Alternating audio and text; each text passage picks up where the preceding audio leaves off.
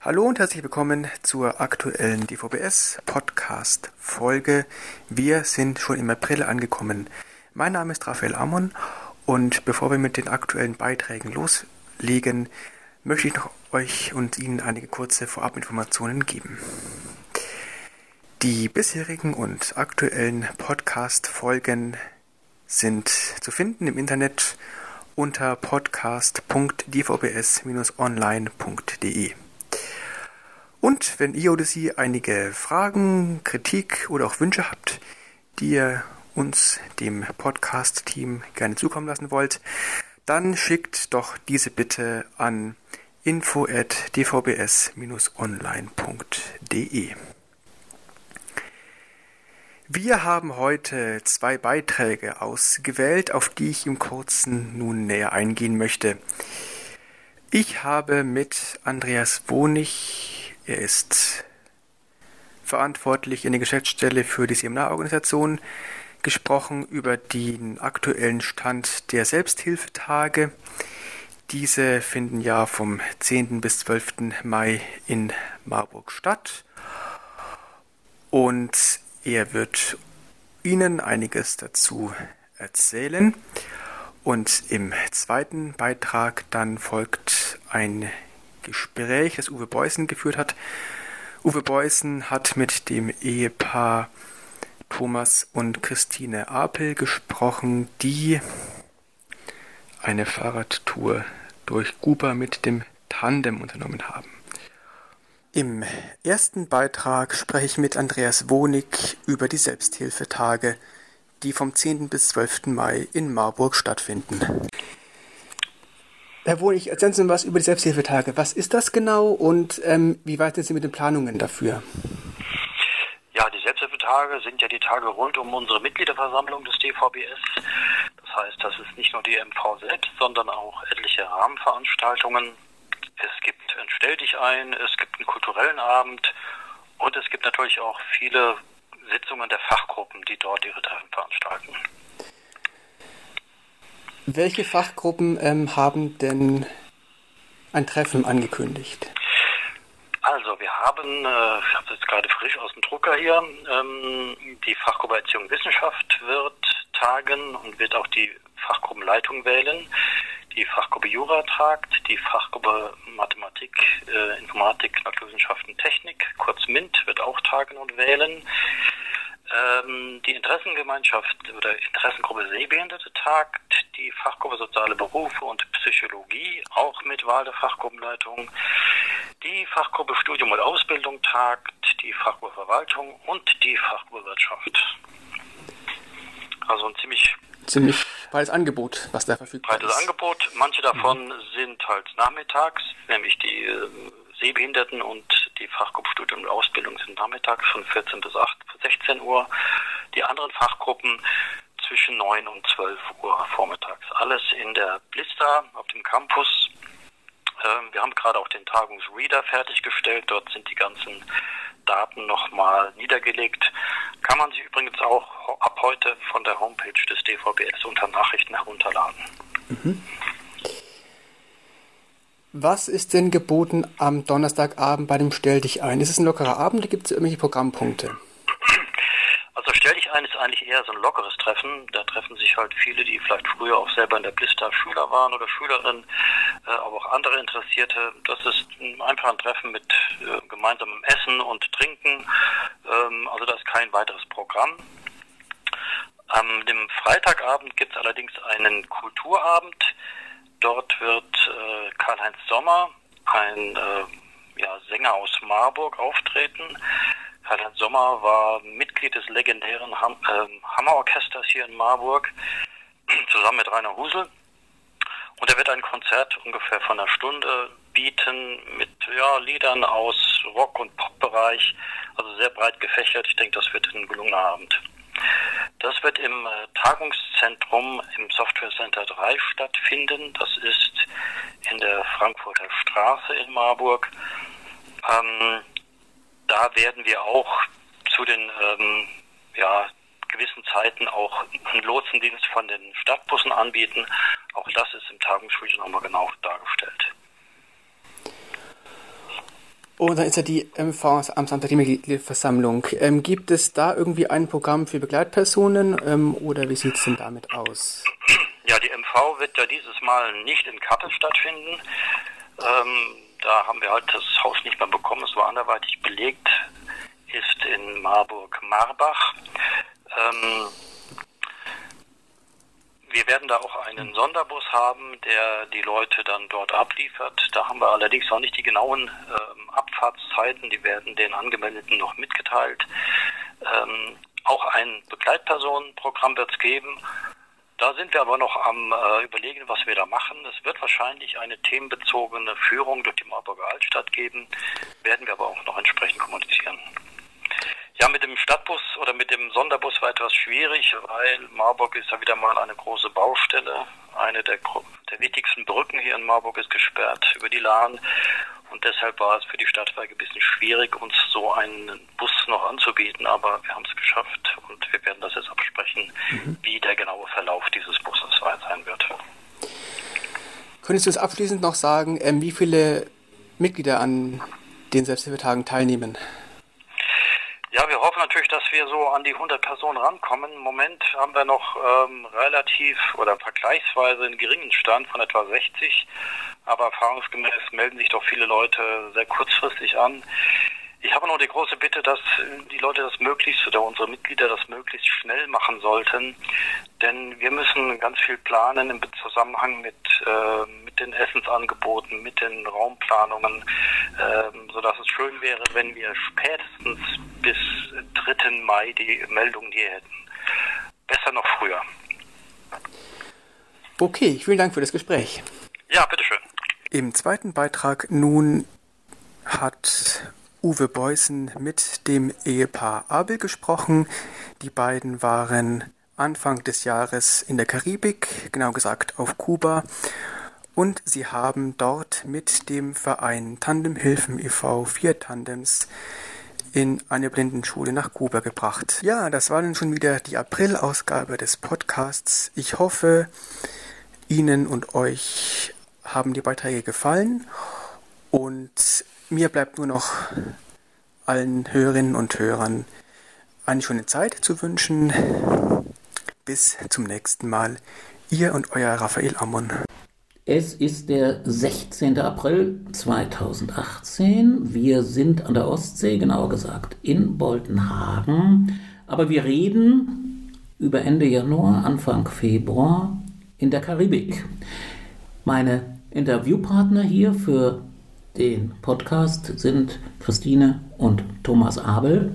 Und die beiden waren, wie gesagt, auf Kuba. Christine, wie kam das zustande?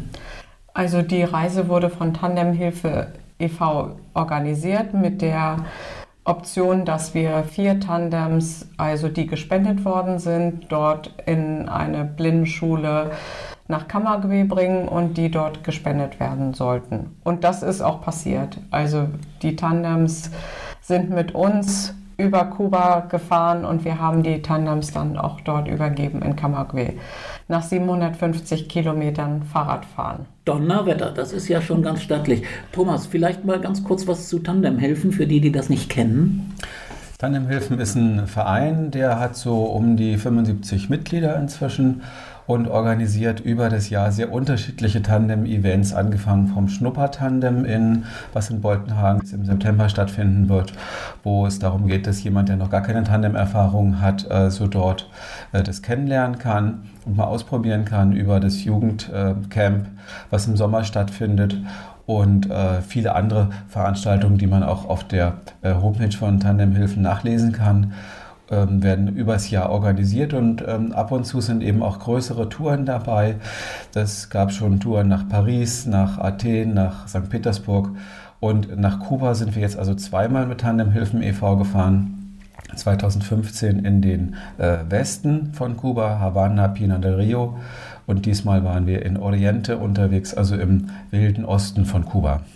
Ja, und vielleicht für Eingeweihte oder gerade nicht Eingeweihte, der Kopf von Tandemhilfen ist Thomas Nikolai, der das genau. damals ins Leben gerufen hat und tatkräftig bis heute betreibt. Ja, ja Christine, ihr seid äh, geflogen, nehme ich an, nach Kuba. Ihr werdet nicht Ja. mit dem Tandem dahin gekommen Nein, sein. nein, das war so. Wir sind mit Condor geflogen. Ja, Und die Tandems waren sozusagen im Frachtraum? Oder? Genau, im ja, genau. Also Thomas hatte das mit einem Freund, äh, waren die Tandems verpackt.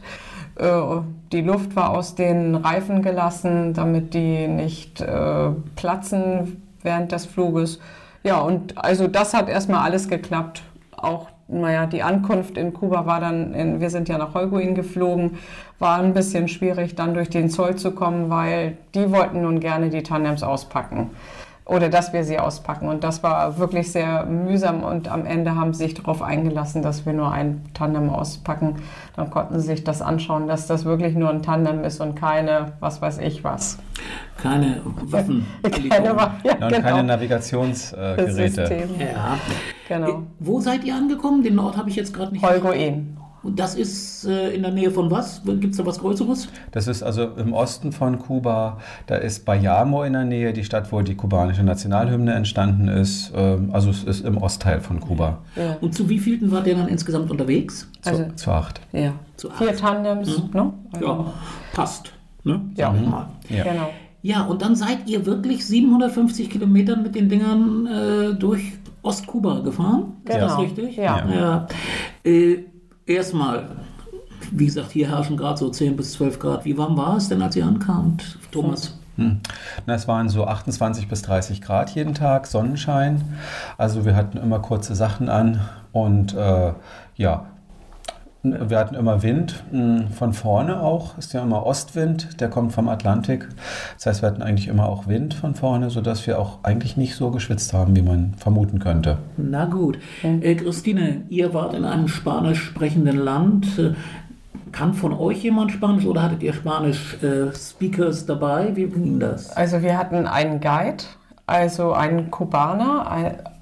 Die erste Etappe war mit Nestor. Das war ein junger Mann, der sehr gut Deutsch sprach. Und wir alle, naja, wir konnten eigentlich nicht richtig wirklich Spanisch sprechen. Das So ein paar Brocken. Ein Ne? paar Brocken. Aber Nestor hat das ja alles für uns gemanagt und äh, ja, also der hat das für uns geregelt. Das war für uns dann ganz leicht. Also wir, wir mussten uns jetzt nicht sprachlich dadurch Außer schlängeln. vielleicht in den Casa Particulares. Wir haben ja viel in Privatunterkünften übernachtet und da haben die Leute zum Teil also äh, Englisch gesprochen und das war natürlich, kam uns dann natürlich entgegen und ähm, manche haben nur Spanisch gesprochen, dann haben wir uns halt mit unseren paar Brocken Spanisch äh, doch ganz redlich äh, verständigt. Das ging schon. 750 Kilometer. Wie lange habt ihr gebraucht?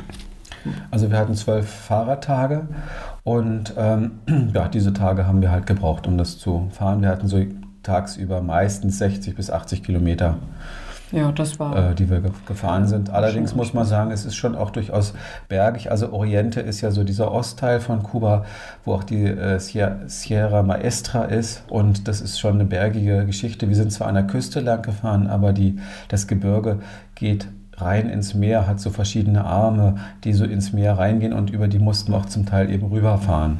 Ja. Christine, äh, ist das die Gegend, aus der dann Castro seine äh, Revolution organisiert hat? Oder ist, war das woanders? Weißt du das? Also, wo er gelandet ist, das war schon die Ecke, aber wir sind dort zu diesem Standort sind wir nicht gekommen, weil das war nur, man konnte da nur hinfahren und wieder zurück und das wären 40 Kilometer gewesen und das haben wir dann nicht gemacht. Das war zu anstrengend, aber es war schon da, die, die Gegend. Äh, Thomas, nach zwölf Tagen wart ihr dann da. Ihr habt dann Kontakt mit der Blindenschule gehabt. Dann, die, Ihr musstet ja die Tandems übergeben. Ich nehme mal an, die haben sich gefreut. Ja. Äh, was, wie entstanden da die Kontakte? Was habt ihr da so auch über Schulwesen und so erfahren? Ihr wart ja schon das eine Mal vorher da. Insofern war euch das vielleicht alles nicht ganz neu. Aber für unsere Zuhörerinnen und Zuhörer ist es natürlich neu. Versucht doch mal so ein kleines Resümee, was ihr darüber jetzt wisst. Also die äh, Tandems wurden, wurden dort übergeben. Die waren sehr glücklich darüber, dass, äh, dass, sie, dass wir sie ihnen geschenkt haben und dass sie gespendet worden sind.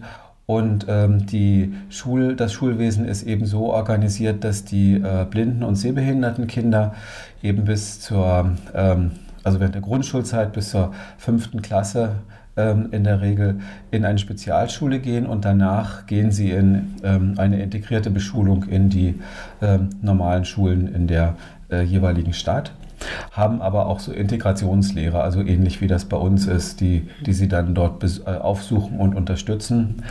Und ähm, die Blindenschulen sind an sich so ähm, ganz gut ausgestattet. Ähm, also wir haben da tatsächlich auch gestaunt, jetzt auf der letzten Tour vor drei Jahren, 2015 hatten wir uns ja auch schon zwei Schulen angeguckt. Ähm, und natürlich fehlt es an manchen Dingen, aber sie haben eben hatten äh, auch Computer dort mit JAWS drauf und sogar auch eine Breilzeile. Und ähm, da hatten wir gestaunt. Und ähm, ja, ansonsten ähm, ist die Bildung sehr gut in Kuba, also für die Schüler, eben auch für blinde und sehbehinderte Schüler. Und beim letzten Aufenthalt hatten wir auch ähm, Treffen mit dem äh, Blindenverein. Und dort haben wir eben auch erfahren, dass es dort auch äh, blinde Juristen und Informatiker gibt. Und auch diejenigen Blinden, die eben nicht äh, studieren, die ähm, haben also auch Arbeitsmöglichkeiten, unter anderem in, in Werkstätten. Ähm, und wir haben sogar von einem sehbehinderten Gärtner gehört. Wunderbar. Äh, tausend Blumen sollen blühen, nicht wahr? Ja. Ähm, wie ist das? Gibt es so Unterstützung wie sowas wie Blindengeld oder ähnliche Dinge? Thomas? Es, äh, das äh, weiß ich nicht genau. Mhm. Also das weiß ich nicht genau, ob es das gibt. Mhm. Ähm, ich meine, dass es eine kleine ähm, Unterstützung äh, gibt. Also es, äh, für, für Menschen, die jetzt nicht arbeiten äh, gehen können, die krank sind und nicht arbeiten gehen können, gibt es in Kuba eine kleine Unterstützung. Aber wenn Blinde jetzt arbeiten gehen, ob sie das dann auch bekommen, das kann ich dir nicht sagen. Ja. Christine, zwölf Tage gefahren. Ihr kamt Ende Januar an. Da bleiben noch ein paar Tage übrig, bevor ihr dann wieder abgeflogen seid. Was habt ihr dann gemacht? Also wir waren ja in Baracoa. Da hatten wir dann drei Tage, konnten uns die Stadt ansehen und die Gegend. Also es war, sind wir mit den Rädern nochmal zu einer Kaffee- und Kakaoplantage gefahren, haben uns das angesehen. Und ähm, ja, haben uns da die Gegend angesehen. Das war sehr schön.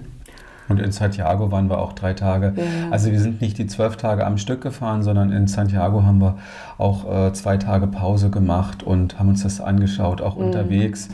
ähm, am Fuß von dem höchsten Berg ähm, von, von Kuba haben wir eine Pause gemacht.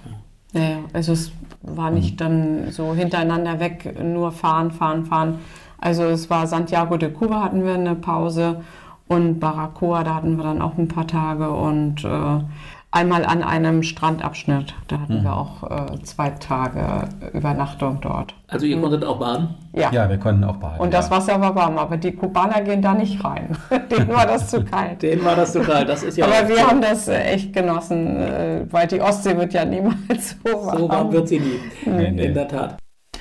Ja, ich bin großer Fan von Hans-Eggert Wenzel, der auch wohl auf Kuba mal war und der ein wunderbares Lied gemacht hat, das heißt Havanna wartet. Und ähm, so als Außenstehender denkt man, die Kubaner warten ja vielleicht wirklich, was so mit der politischen Situation in den nächsten Jahren wird. Thomas, hat man davon was mitbekommen? Hat man dazu was gesagt? Habt ihr da Gespräche geführt? Von einer Frau, die jetzt in Deutschland lebt, mit der ich mich im Flugzeug unterhalten habe aus Santiago. Die hat ein bisschen was gesagt dazu, dass es schon eine gewisse Unzufriedenheit äh, bei ihr jetzt gibt. Mm. Die meisten, also Menschen, aber muss ich sagen, haben sehr äh, fröhlichen und freundlichen Eindruck gemacht und nicht so äh, den Eindruck, als ob sie jetzt auf eine Veränderung jetzt so akut warten. Ich glaube, die meisten äh, sind recht ambivalent einer Veränderung gegenüber. Einerseits möchten sie schon eine Veränderung, wissen aber andererseits auch zu schätzen, was sie eben haben an einer ja, guten medizinischen Versorgung, an einer guten äh, Schulbildung, auch an ähm, eben, dass es keine Arbeitslosigkeit dort gibt und ähm, dass es eben Kuba in Kuba doch äh, für ein dritte Weltland relativ äh, gut zugeht. Und gibt es immer noch gutes Eis? Gutes Eis haben wir nicht gegessen. Es gibt gutes Bier. Also das ist ja eine ja. Bierfirma, die hat die DDR damals noch dort aufgebaut und äh, ja.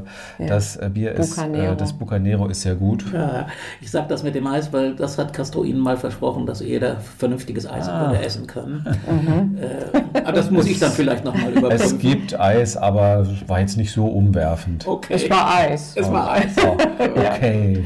Was, was habt ihr mitgebracht aus Kuba, außer vielen, vielen vielen Erinnerungen. Etwas Besonderes? Musikinstrumente, Zigarren und, und eine Flasche äh, Rum. Eine Flasche Rum und auch ein Geldstück mit Che Guevara drauf.